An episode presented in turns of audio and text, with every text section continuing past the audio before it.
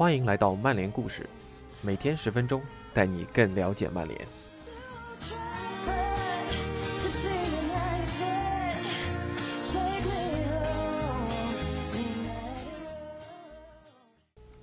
今天和大家分享的故事来自 TA 网站，和之前分享过的一篇文章类似。本篇文章也聚焦于被英超球队放弃的青年球员。本篇文章的主人公叫查理斯科特。关于斯科特，大家现在第一反应很可能是斯科特麦克托米奈，甚至都没听说过这个查理斯科特。那到底他身上发生了什么事呢？让我们进入今天的故事。斯科特，曼联的拒绝让我的生活分崩离析。丹尼尔·泰勒。就在不久之前，查理斯科特还在快乐地尝试在曼联走出自己的路。公平地说，他的日常生活已经发生了很大的变化。他摆脱了让这次采访变得如此艰难和情绪化的沮丧情绪。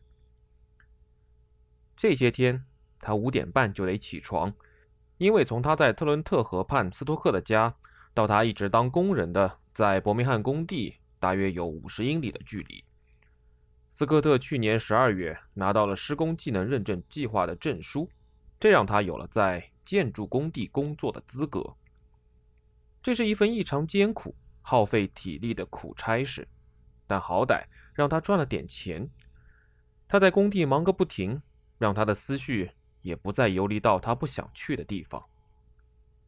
但当斯科特回到家后，他仍然有精力去跑跑步，或者带球到花园里踢。他仍然想成为一名球员，尽管这项运动对他是如此无情。他的故事中的有些部分，甚至可能会让你哭泣。斯科特告诉我们：“要不是我的父母，我甚至不确定我今天是否还在这儿。有时候，我甚至不想待在这里。我过去常常开车在路上时想：要不我撞上了那棵树吧。”二零一八年夏天，二十岁的斯科特被曼联释出。他六岁就加入了球队。也许你可能在之前雷蒙德的那篇采访中有看到过这种打击在精神层面有多么的残酷，尤其当一个一直待在青训系统中的球员最后却被告知他不再被需要时。雷蒙德在曼联待了十三年，通过 Twitter 得知自己已经被曼联释出。而斯科特也不得不以一种艰难的方式发现，足球有时候是一个冷酷的行业。他说：“从六岁起，我生命中四分之三的时间都待在俱乐部里，但结果就是那样。那一刻，我陷入了抑郁。我从一个像曼联这样的顶级俱乐部一下子跌到了谷底。很显然，斯科特要谈论接下来发生的事情并不容易。”因为这将是他的朋友和老特拉福德的前队友第一次发现他需要专业咨询的帮助。他的亲密好友拉什福德一直是他的精神支柱，总是打电话给他提供建议和陪伴。斯科特说：“我和拉什福德在曼联一路走来，从我们还是小孩子时一直到现在。现在我们还是好朋友。他总是发信息问我怎么样了，我每周会去看他一次。”从他十五岁到变成现在的超级巨星，他一点都没变过。他真的很有同情心，就连他也对我说：“我不知道你现在是什么情况，但很多人会说，这在某种程度上让情况变得更糟。”拉什福德已经成长为英超的顶级前锋，而斯科特已经有两年的时间没有上过场了。在他来到纽卡斯尔城这支位于北部超级联赛东南赛区的球队之前，他的信心和自尊都被击得粉碎。对他来说，更大的战斗不是在赛场上，而是在他自己的内心里。他说：“这从各个方面影响到我，我会一直想每个人会怎么看我。我觉得所有人都认为我是一个失败者。去了曼联十四年。”结果在老家踢球，纽卡斯尔是我的家乡，我很担心人们会怎么想，他们可能会这样看我：他本来能出人头地的，但被他自己搞砸了。我知道在内心深处人们是不会这么想的，但这个念头就在我的脑海里挥之不去。我的很多朋友和家人都告诉我不要担心，但这就是他对我的影响。当斯科特的生活开始分崩离析，他开始尝试赌博。他说：“我把钱都花光了，身无分文。我也喝酒，但主要是赌博把我搞砸了。赌场里全都是垃圾。事情已经失控了。”我没钱去赌博，就开始借钱，然后又输掉了。我在坠入深渊，突然我脑海中有个东西突然响了一下，让我停了下来。我就不再赌博了。但我的父母必须先救我出来，他们不得不卖掉车来照顾我。斯科特曾经是曼联 U23 的常规球员，他自己决定寻求专业的帮助来应对被拒绝的感觉。他表示：“说实话。”这是我说这事儿说的最多的一次。我通常会把它藏起来，尽量不去谈论，因为我很担心别人会怎么想或怎么说。但情况变得如此糟糕，我不得不寻求帮助。一开始我没告诉我的家人，但他们现在知道了。有几个朋友也知道，那是一种被拒绝的感觉。我之前只知道曼联，也从来没有遇到过这样的拒绝。我退缩了，孤立自己。我变得对我的朋友和家人更有侵略性。我的妈妈和爸爸为我做了这么多，这对他们不公平。他们帮我度过了一切，最后借给我很多钱来拯救我。他们还为我而争吵，对此我有一种罪恶感，认为他们那样是因为我。我也和朋友们闹翻了。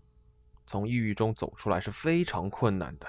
老实说，我至今仍在为此受苦。斯科特愿意认为自己已经度过了最糟糕的阶段，但这仍然是一场日常的战斗。如果有人把这次采访当作吃不到葡萄说葡萄酸，那将非常可耻。斯科特的语气并没有指责，而且他不止一次地指出，世界上还有成千上万的人也有过类似的经历。雷蒙德就是其中之一。他的遭遇令人震惊。雷蒙德是个好人，很随和。他连一只苍蝇都不会伤害的，斯科特如此说。或许问题在于，既然足球行业的本质就会有优胜劣汰，那俱乐部在球员发现自己被拒之门外时，能否有所不同？斯科特说：“也许我应该感谢我在俱乐部的所有岁月，即便只是一句‘祝你一切顺利’，也会对我意味着许多。任何类似的话都会让我保持信心。”我想到了我的家人在我小时候所付出的各种努力。我爸爸以前在伦敦工作，他会在五点半起床回到斯托克城，开车送我去曼彻斯特训练，一周两次。有时我们晚上十点才回家，然后他早上五点又起来继续工作。但结局就是十四年白白的浪费了。这最后一句话和雷蒙德对我们说的很像，这也让斯科特想知道。是不是他和当时俱乐部的青训主管尼基巴特的关系出了什么问题？斯科特说：“作为教练，他是一个好教练。你低从他是因为他所取得的一切成就，但我不确定他是否总是和我想法一致。在训练时，有一天他也加入进来，我铲他的动作比较大，他转过身来对着我，我看得出他不喜欢这样。我说：好吧，如果你要和我们一起训练的话。”我想从那天起，我们就不再意见一致了。每个人对我说的都是同一件事：球员时候的巴特应该喜欢这样的东西。每个人都对我这么说。我想这是你们认为的，但事实正好相反。穆里尼奥当时是曼联的主教练，斯科特从十八岁时起就和范加尔执教下的一线队球员一起训练了。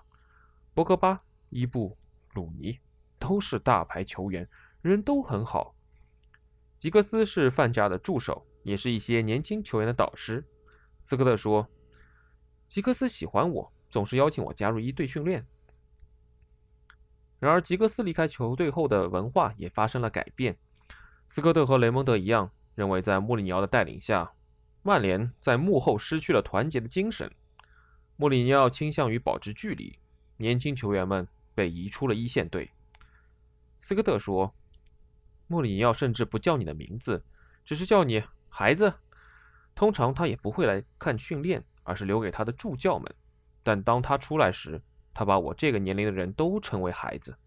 有时候他会叫你的名字，但这种情况很少。比如他在餐厅一对一看到你的时候，不过不是经常。斯科特在曼联的最后一个赛季被租借到汉密尔顿学院队六个月，在那里他完成了职业生涯的首秀。但这家俱乐部正处于财政危机中，无力引进他。之后，斯科特参加了卢顿队、卡拉尔联队和格林森林流浪者队的试训，并在阿尔特林查姆队短暂停留过一段时间。但据他自己承认，当时他在精神上非常挣扎。另一次试训则是在洛杉矶银河队，但无疾而终，因为这支美职联的球队当时正经历了换帅。斯科特因此进一步陷入了抑郁。他说：“我不再喜欢足球了，我不能在电视上看任何体育节目。如果足球比赛开始，我就得换台。某种程度上是嫉妒。我觉得那本应该是我。我现在每天都待在家里，我不想出去，也不想见我的朋友。我觉得不能做任何事。一直以来，我都在担心别人对我的看法。这是一个漫长而艰难的过程。”但他现在觉得可以谈谈他的经历了。最终，他仍然认为他可以回归到更高水平的足球比赛。斯科特说：“我一直为一家细木工工厂工作，我只是替他们干活，帮他们送东西。是我爸爸和他的四个兄弟让我干的。他们想让我赚点钱，但最终我还是想成为一名足球运动员。我没有失去这个梦想。我每天都跑步，保持健康。我只有二十二岁，还很年轻。”为纽卡斯尔城踢球让我重拾信心，找回了我对比赛的热爱。我仍然每天和拉什福德通话，我也和雷蒙德谈过了。他现在正在为雷克瑟姆效力，但他应该在更高的平台踢球。我想证明曼联是错的。很多人在经历了这一切后都会放弃，但我不会。以上就是今天的曼联故事，感谢您的收听，我们明天。再见。